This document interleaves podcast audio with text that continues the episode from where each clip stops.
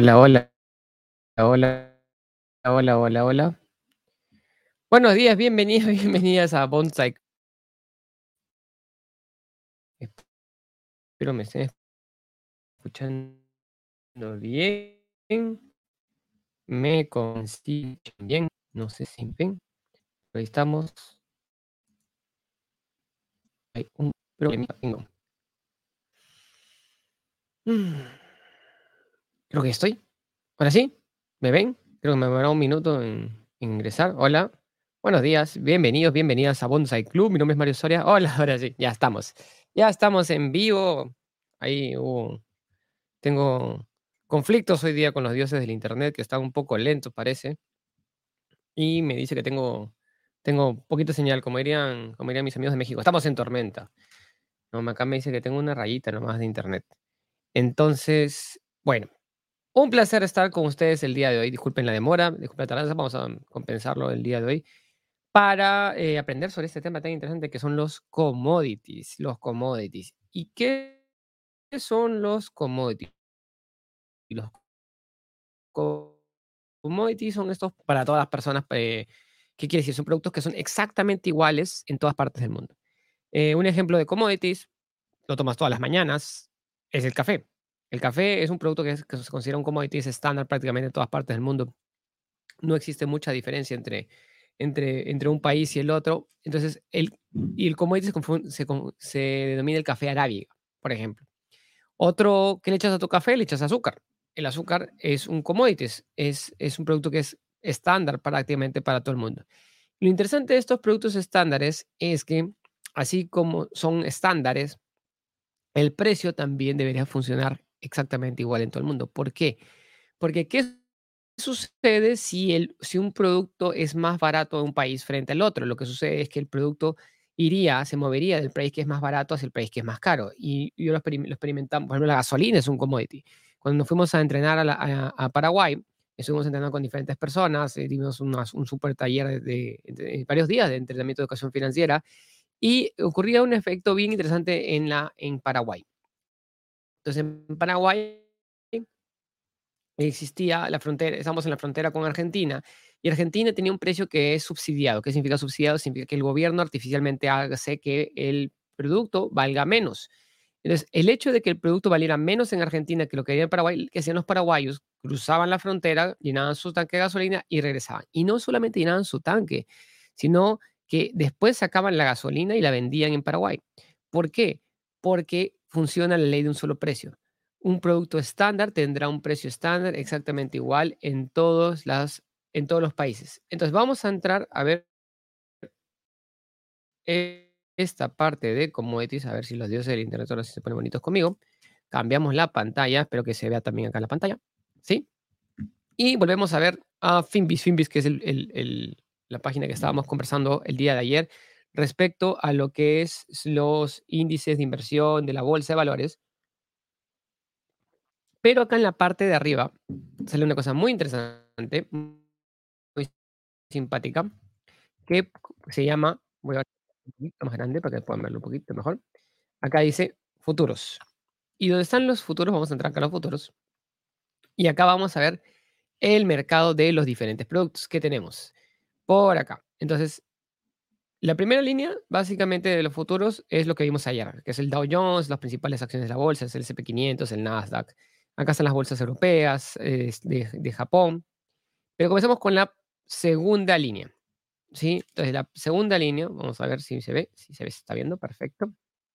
Para un poquito. ¿Y quién tenemos en la segunda línea? Tenemos al petróleo. Commodity, uno de los principales commodities de la economía es el petróleo. Y la pregunta es, ¿tú consumes petróleo en tu día a día? consumes o no consumes petróleo. Entonces, la y la respuesta es, por allá. Y la respuesta es sí, tú consumes petróleo día a día, pero no lo consumes directamente como si fuera una taza de café y eh, vamos a tomarnos una tacita de petróleo. No. Tú lo consumes en el transporte. Tú lo consumes en la gasolina. Tú lo consumes en, en, en el gas para, para, digamos, de repente consignar. Tú lo consumes en, dentro de todos los productos que hay dentro de todos los productos que ocurren, que, tú llegan, que llegan a tu casa, han tenido que tener un, un costo de transporte. Entonces, el petróleo está ahí.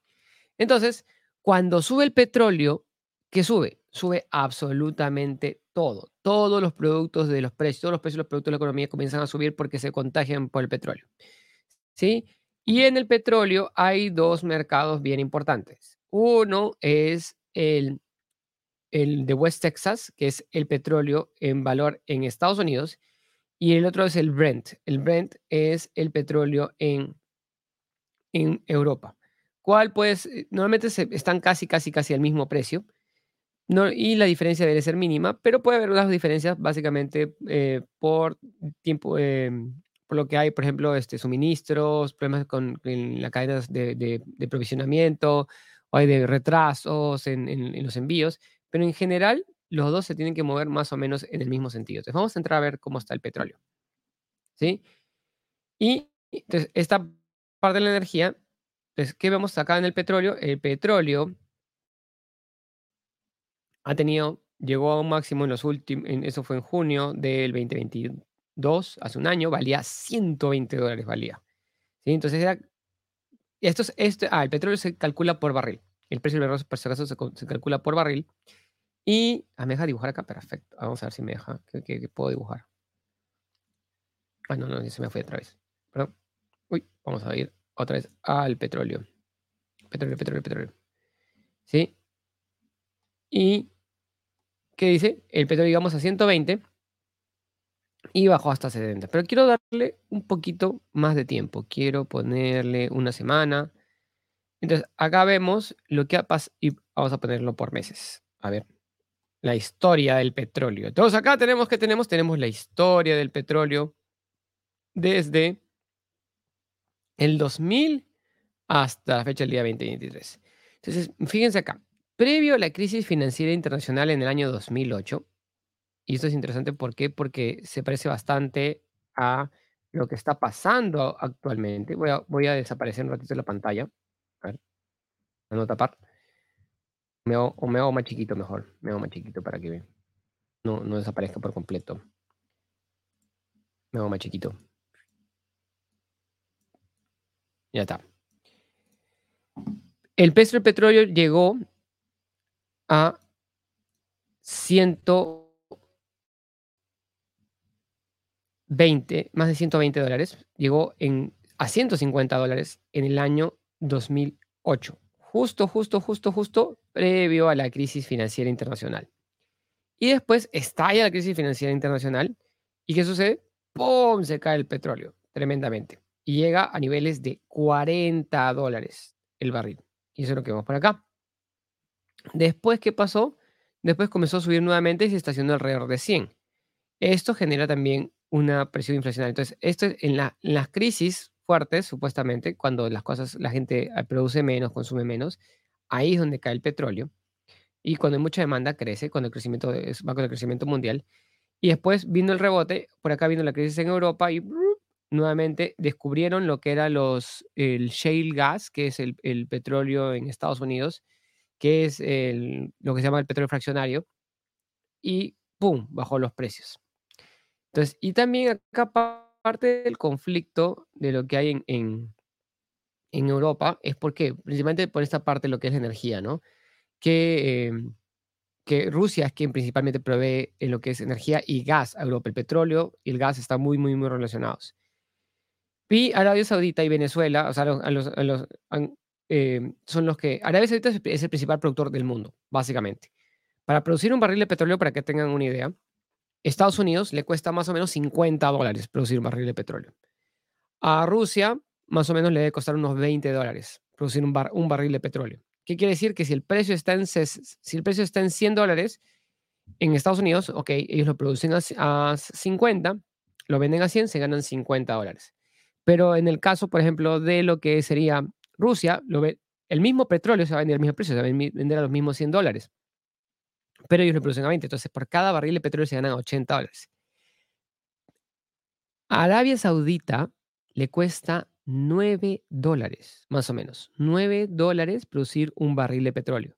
¿Qué quiere decir? Que si lo venden a 100, y cuesta, les cuesta 9, se ganan 91 dólares de diferencia.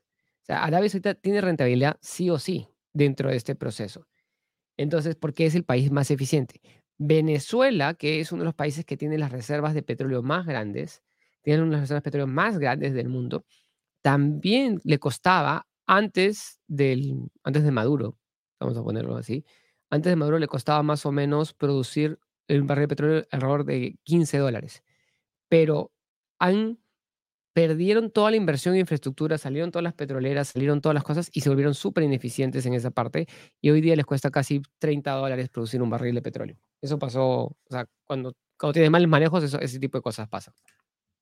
Y quiero que vamos a mirar, que, miren qué pasó durante el COVID. En el 2020, en el 2020, no sé si se ve esta partecita que está acá abajo. Vamos a ver si lo puedo acercar un poquito más. Si podemos hacerle zoom. Acá está. En el 2020, el petróleo llegó a valer casi, casi cero. Llegó a valer casi, casi cero. ¿Por qué llegó a valer casi, casi cero? ¿Sí? Y ahí sale marcado el mínimo de 10.88 y en verdad por unos, por unos momentitos tocó el valor de cero. ¿Por qué sucedió eso? Porque como todo el mundo estábamos encerrados en nuestras casas y nadie salía, decía, nadie va a consumir petróleo. El costo de transporte. Entonces, los pedidos y la producción de petróleo se tienen que consumir, si no, se tienen que inventariar, se tienen que guardar. Entonces, ¿qué sucede? En el mercado financiero, y es, ahí donde, viene esta parte, estos, estos contratos que se negocian de petróleo son contratos contra entrega. O sea, el, el mercado se creó para qué? Para negociar productos reales y lo que se llama la economía real. Pero, sin embargo, en el mundo financiero, ¿qué sucedía? La gente comenzó a especular con esos contratos. ¿Qué quiere decir con especular con esos contratos? Es decir, yo compro el contrato, si sube el precio del petróleo, mi contrato vale más, pero yo no quiero el petróleo, yo solamente quiero el contrato. Después yo le vendo el contrato a alguien que sí lo quiera. Entonces, ¿qué sucede? Eh, había muchos contratos financieros, más contratos financieros que lo que la gente quiere el petróleo.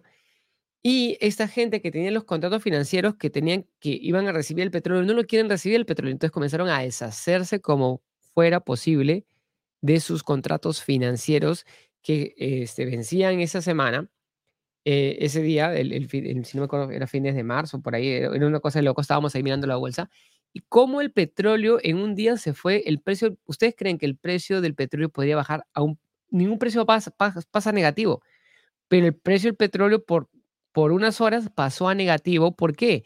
Porque la gente le estaba pagando a otras personas, y eso yo nunca lo había visto, eh, para mí fue la, en, el, en, el, COVID fue la, primera vez que vi esto, le pagaban a otras personas porque le paga, para, para que se llevaran su petróleo. Es decir, llévate mi contrato porque yo no quiero que me lo entreguen. ¿Por qué? ¿Qué significa que te entreguen? Primero significa que tú tienes que pagar el precio total. Tú habías separado, eh, digamos, por unos cuantos dólares, es decir, quiero, he separado petróleo por unos cuantos dólares, pero ahora tengo que pagar, eh, he separado como que dieran la cuota inicial, mil dólares. Y ahora tengo que pagar 15 mil dólares para pagar completo. Esa es la otra parte. Tengo que pagar los 15 mil dólares. Y las, la otra parte es que tú me vas a entregar el producto. Yo no tengo dónde recibir el producto. Yo no tengo dónde. Y eso que hizo que el precio del petróleo se desplomara tremendamente. Fíjense acá, en estos días fue, fue una cosa de locos. Y por un tiempo el petróleo llegó a estar hasta valores negativos. Yo lo vi esto en tiempo real, fue increíble. Realmente una, una experiencia maravillosa para, para el aprendizaje. ¿Y después qué sucedió?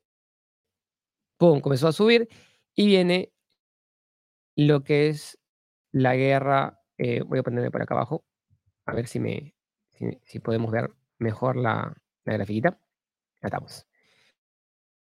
Entonces, llegó hasta 120 y cuando están por encima de 70 dólares, los, gringos, los americanos están felices porque ellos venden petróleo como locos. Y eso es lo que está pasando ahorita. O sea, parte del conflicto de la guerra con Ucrania es eso, es que Estados Unidos está vendiendo su petróleo a 70 dólares y ¿a quién? Se lo está vendiendo Europa. ¿Por qué? Porque ha hecho que los europeos se peleen con los rusos. ¿Para qué? Para venderles petróleo.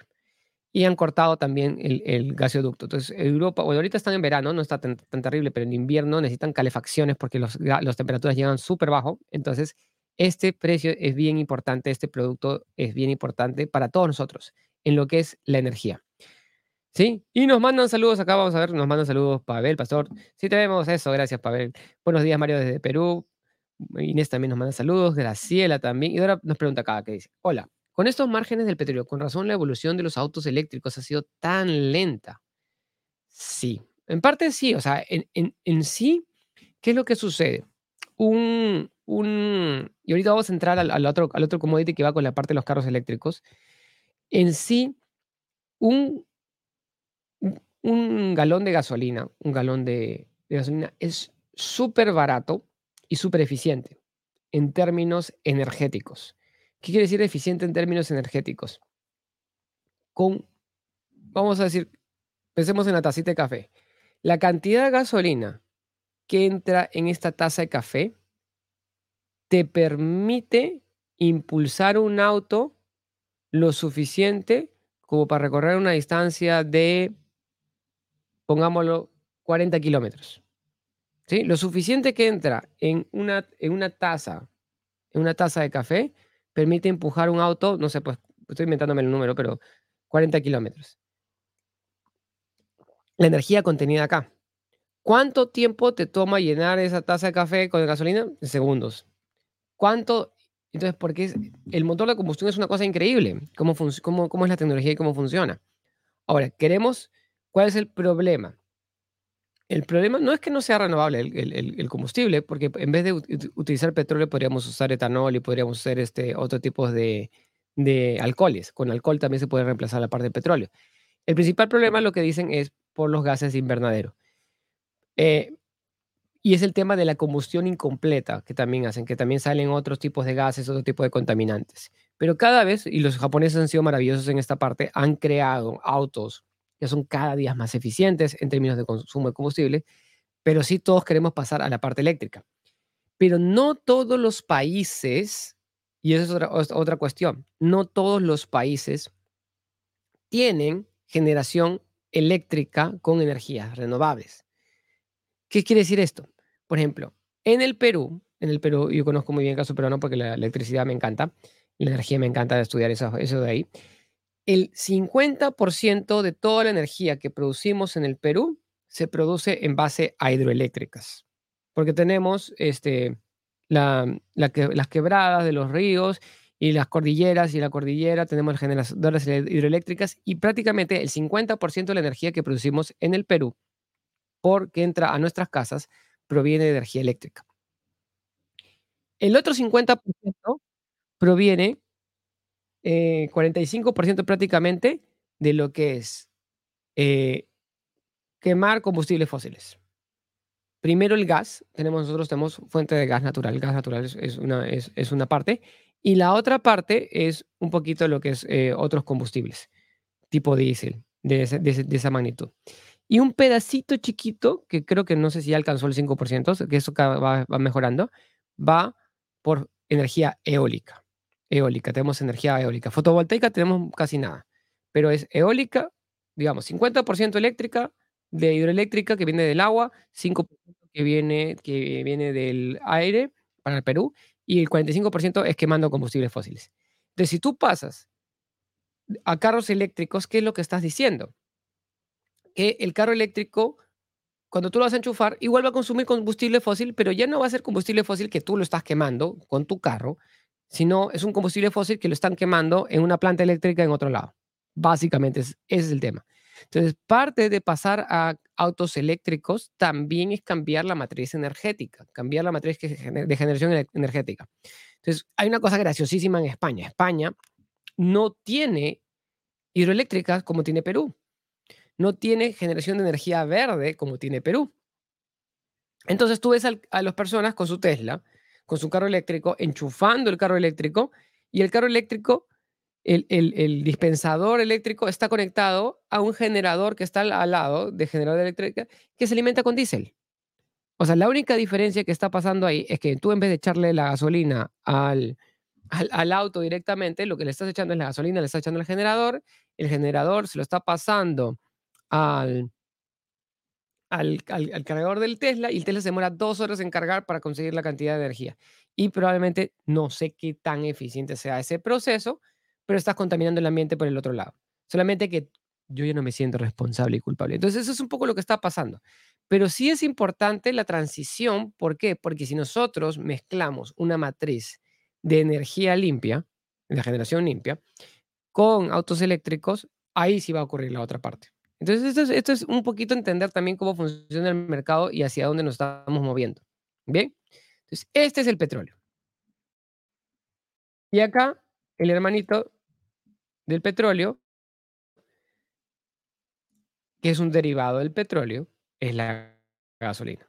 Entonces, cuando tú refinas el petróleo, te salen este, diferentes, y el internet está un poquito lento hoy día, te salen diferentes capas y en la primera, en la capa de arriba te sale el gas, en la segunda capa te sale la gasolina en diferentes octanajes y al final te sale el diésel. Y al final te salen algunos aceites. Ese es parte del proceso de refinación del petróleo. Entonces, así como baja el petróleo y sube el petróleo, en el mismo modo baja la gasolina y sube la gasolina. Se mueven al ritmo del petróleo. El gas natural tiene un ritmo que no es igual que el petróleo. Este sí es, es este gas natural que está acá. Este sí es independiente del petróleo en el sentido de que es se extrae de la tierra directamente como gas.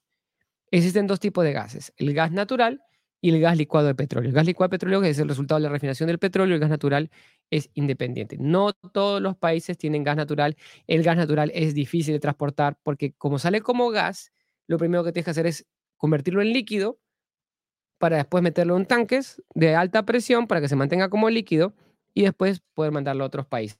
Es un poco costoso. Por eso se usan los gasoductos, que son los, las líneas de transporte del gas. Y en esa línea del transporte del gas, por ejemplo, este Warren Buffett vendió todas sus petroleras, vendió todas sus empresas petroleras, todas las acciones que tenía de, de empresas del petróleo. ¿Para qué? Para comprar gasoductos. Es decir, todas las líneas de transporte de gas porque la energía es importantísimo, manejar la parte de energía es importantísimo, ¿sí? Y acá tenemos el otro que se llama el etanol. ¿Y qué es el etanol? El etanol es un alcohol. y el etanol es un alcohol que tú puedes sacarlo de plantas. Lo puedes sacar de plantas en el sentido de que puedes agarrar el azúcar, destilar el azúcar eh, y convertirlo en etanol. Entonces, si tú has consumido un whisky, un pisco, un tequila, un este, a ver, vodka, eh, cualquiera de estos destilados, entiendes un poco lo que es el etanol.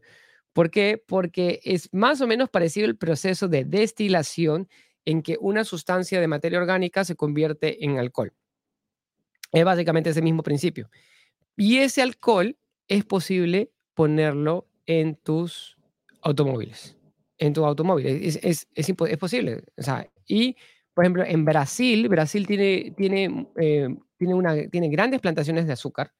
Y como tiene grandes plantaciones de azúcar, entonces gran parte de su matriz energética para, para no depender del petróleo, lo utilizan con, precisamente utilizan este tipo de combustible como parte de su matriz energética. Espero que me hayan estado viendo lo que... Eh, entonces, es parte, cómo, cómo, cómo, funciona la energía. Acá estamos viendo cómo funciona la energía en el mundo un poquito. Entonces, y la energía es lo que mueve todo. Ahora, en Estados Unidos, vi el otro día que eran, es, la producción eléctrica no es de fuentes renovables. Sí, yo sé que hay muchas empresas que están invirtiendo en energías renovables.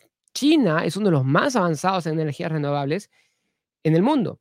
Ellos están invirtiendo muchísimo en la parte de plantas de energía renovable. Estados Unidos es más lento en esa parte. Y tiene Europa, Europa en la parte norte, Escandinavia, lo que es este, Noruega, Finlandia, Dinamarca, esos son espectaculares en lo que es energía renovable.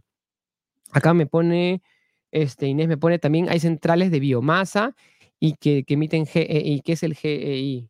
Ahí me agarraste. Eh, las centrales de biomasa es lo que tú agarras y pones los residuos eh, orgánicos y los metes dentro de, biodigestores.